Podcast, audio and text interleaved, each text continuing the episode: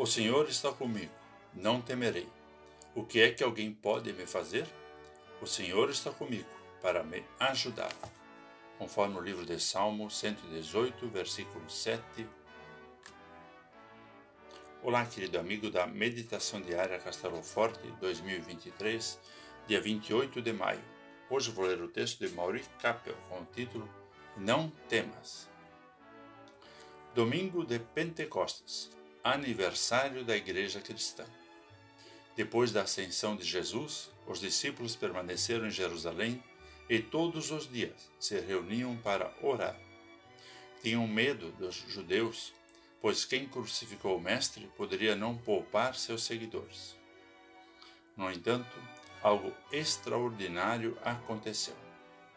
De repente, saíram de seu recanto, foram para a rua e começaram a falar de Jesus e de sua obra redentora. Somente o poder de Deus, pela ação do Espírito Santo, poderia transformar medrosos em corajosos. Poderia tirar o medo e torná-los testemunhas. O que comemorar no aniversário da Igreja Cristã?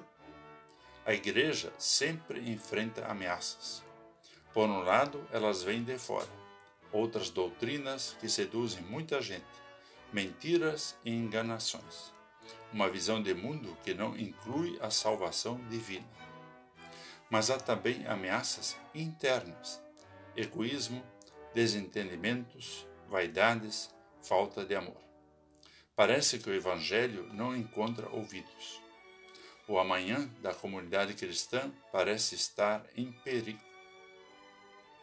Pentecostes, porém, reafirma que a Igreja é do Senhor ele a fez e Ele a mantém, apesar das nossas limitações e pecados.